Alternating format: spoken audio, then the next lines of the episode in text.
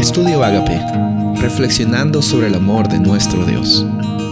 El título de hoy es Jesús en el Getsemaní, Marcos 14:34. Y les dijo, mi alma está muy triste hasta la muerte, quedaos aquí y velad. El ministerio de Jesús duró aproximadamente 33 años, cuando él estuvo aquí en la tierra.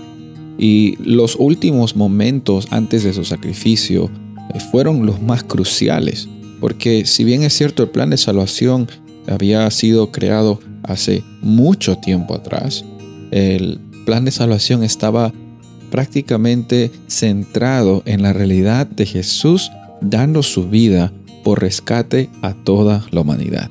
Ese es el, punto principal, el punto central del Evangelio, el punto central del plan de salvación, el punto central que nos da la oportunidad de vivir de nuevo. Pero el costo para nosotros aparentemente es gratis. Pero como vemos esta experiencia de Jesús en el Getsemaní, vemos que no fue una experiencia fácil para él. Él no lo estaba haciendo porque tenía que hacerlo, él no lo estaba haciendo porque quería que nosotros le paguemos de vuelta. No, el amor encarnado en persona, Jesús decidió hacerlo, decidió ser el sacrificio, decidió pasar por esta tribulación tan grande porque estaba pensando en ti, estaba pensando en mí, estaba pensando en cómo es que nosotros por medio del sacrificio de Él, podemos alcanzar la oportunidad de vivir con plenitud, con abundancia, con la oportunidad de reconocer de que las tribulaciones no nos definen, sino que nuestro Padre Celestial nos ama tanto, que da su propio Hijo, a Jesús, para que tú y yo tengamos la oportunidad de vivir. Y de vivir, no sobrevivir, sino vivir. Pero meditando en esta experiencia de Jesús en el Getsemaní, como vimos en este versículo, encontramos que Él se encontraba triste, se encontraba apesadumbrado. Obviamente, todos los pecados de la humanidad estaban cayendo sobre él.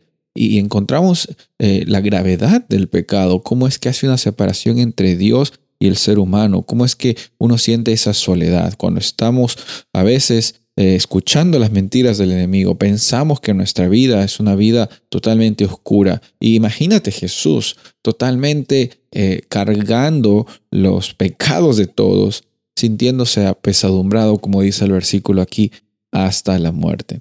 Él lo hizo no porque lo tenía que hacer, pero lo hizo porque en la iniciativa de Él está dar y en, vivir para que las personas tengan la oportunidad de experimentar la gracia, la salvación, la transformación y la libertad que solamente Él nos puede brindar. Estamos agradecidos hoy por Jesús, por el sacrificio que Él ha hecho para que tú y yo hoy día vivamos con gozo y con felicidad, incluso en medio de las tribulaciones, porque reconocemos que Él es nuestra provisión para nuestras necesidades.